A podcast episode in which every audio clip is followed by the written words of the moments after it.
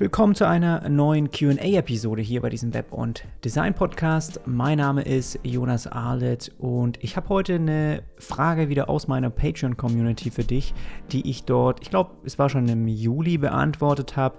Und ich glaube, die ist für die Allgemeinheit auch sehr, sehr wichtig. Ein bisschen als Hintergrund, ich dokumentiere auf dem Kanal ja immer wieder auch meine Projekte, an denen ich das ganze Jahr über arbeite. Und da ging es auch speziell dann so ein bisschen eben um ein Projekt, das ich, um einen Online-Shop, den ich da abgeschlossen hatte. Und da gab es nochmal Feedback auch aus der Community an mich, auch ein paar Fragen. Und da geht so ein bisschen diese Frage auch jetzt rein. Also nicht wundern, wenn es so ein bisschen ähm, ja, auf einmal reingeht, ja, ohne ein bisschen Hintergrundwissen. Aber falls dich solche Sachen mehr interessieren, auch wie ich diese Projekte handle, findest du den Link in den Show Notes. Dann kannst du das auch nochmal dort auf meinem Patreon-Account nachhören. Da würde ich mich freuen, wenn du da einfach mal auch damit dazu kommst. Und ansonsten gehen wir einfach direkt rein in das Thema. Viel Spaß. Okay, also ich habe ein bisschen Kommentar auch noch bekommen zu dem YouMy-Projekt Plus direkte Nachrichten. Das finde ich auch immer gut, dann nochmal Feedback zu sammeln. Und der Alexander hat auch geschrieben, Herr Jonas, war eine unglaublich gute Episode. Das war die erste Episode. Und dazu hat er den Kommentar geschrieben, also wie ich auch das Angebot da aufgesetzt habe, wie, wie die auf mich zugekommen sind, wie auch das mit der Entwickleragentur zusammen war. Und er hat geschrieben, ging locker ins Ohr und finde die Tipps mit der Angebotspräsentation mega hilfreich. Ich fand es spannend zu hören, dass du bei dem Projekt auch locker mehr verlangen hättest können. Ja, das gerade der Tipp mit North Data, da einfach mal reinzuschauen.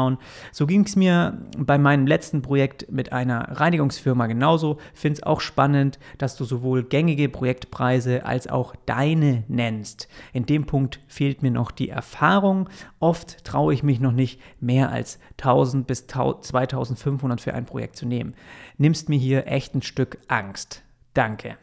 Und ich habe geschrieben, hey Alexander, danke, danke für dein Feedback. Ich tappe hier häufiger immer wieder im Dunkeln, da ich wenig direkte Rückmeldungen bekomme und auch dann keine Analyse machen kann, ja, was genau hilft und ob ein Webdesign-Projekt wie dieses überhaupt über das Medium Podcast gut transportiert werden kann. Deswegen habe ich mich auch gefreut, dass er mir da auch mal geschrieben hat. Und ich nehme eben vor, auch auf so Rückmeldungen dann einzugehen, auch im Podcast. Und das mache ich ja jetzt hier auch. Und ich habe ihm geraten, beim nächsten Projekt einfach seinen Preis mal zu verdoppeln. Genau. Und deswegen, währenddessen habe ich mir jetzt gerade gedacht, hm, könnte ich doch daraus vielleicht ein bisschen das umwandeln. Ich weiß, Alexander, hast es nicht direkt so gemeint, aber ich sage jetzt einfach mal, eine Frage könnte sein, wie mehr Geld verlangen, obwohl, sagen wir mal, die Erfahrung vielleicht noch nicht so da ist. Ja, man denkt das ja oft. Man denkt, okay, ich kann doch niemals jetzt hier statt zweieinhalbtausend 5000 Euro verlangen, weil das habe ich ja noch nie gemacht. Oder ich habe das, diese ganzen Erfahrungen doch noch gar nicht gesammelt und äh, nachher kann ich das dem Kunden vielleicht gar nicht liefern. Und was mache ich denn dann? Und ich habe das immer wieder auch in Einzelgesprächen, dass eben sowas aufkommt und ich, ich glaube, dass es, ich hoffe es, dass es dir wirklich hilft, dass ich hier ganz transparent auch mit den Preisen bin und du siehst, okay, Jonas macht hier einen Online-Shop und du siehst dann auch das Ergebnis und das ist bei mir nur ein Layout, das ist ein Design und das Konzept dazu und dafür 15.000 Euro. Plus, du weißt es von den letzten Episoden, Zusatzauftrag, hier Content erarbeiten. Gut, um irgendwie mal Lücken zu füllen in der Woche. Zack, maximal 10.000 Euro. Alles klar, über einen Monat auch wieder verteilt. Da habe ich jetzt ein anderes Projekt wieder ein Online-Shop und von Eleo, Eleo Sounding, das Projekt habe ich ja schon veröffentlicht oder das haben die schon veröffentlicht, das habe ich dokumentiert 2019, Ende 2019.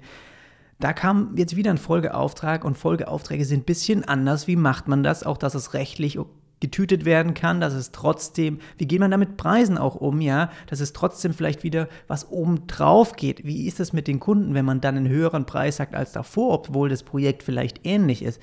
Diese Sachen sind wahnsinnig interessant gewesen bei dieser Anfrage und das den, gerade den Anfang will ich da wieder transparent dokumentieren, aber auch da, ja, kommt wieder 10.000 Euro rüber.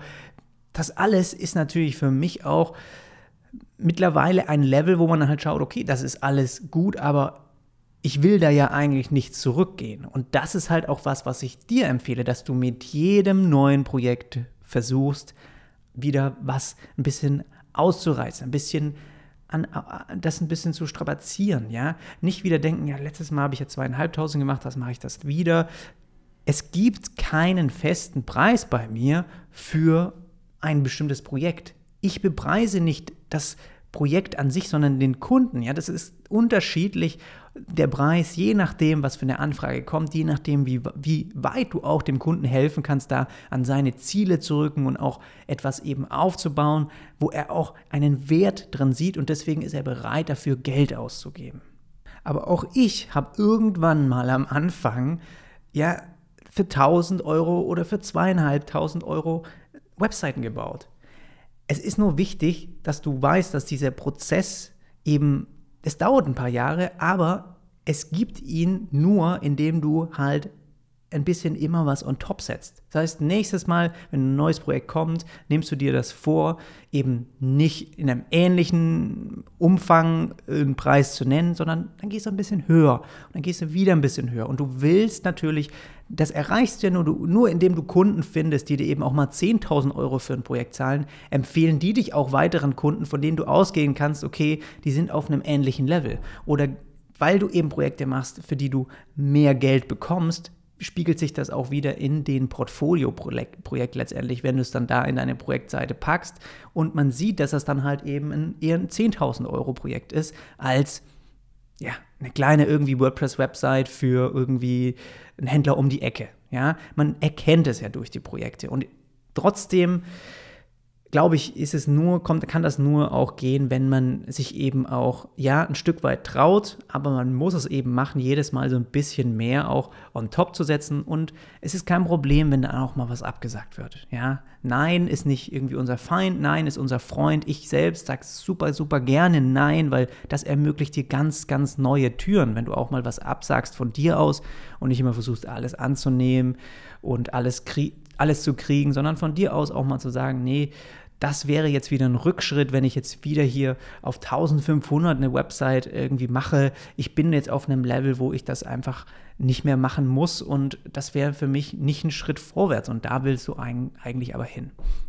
Und will dir eigentlich nur sagen, indirekt, mein Prozess war genau der gleiche und es funktioniert halt nur, wenn man auch wirklich sich traut, da was on top zu setzen und das dann auch macht. Ja, von alleine geht es nicht. Das, ja,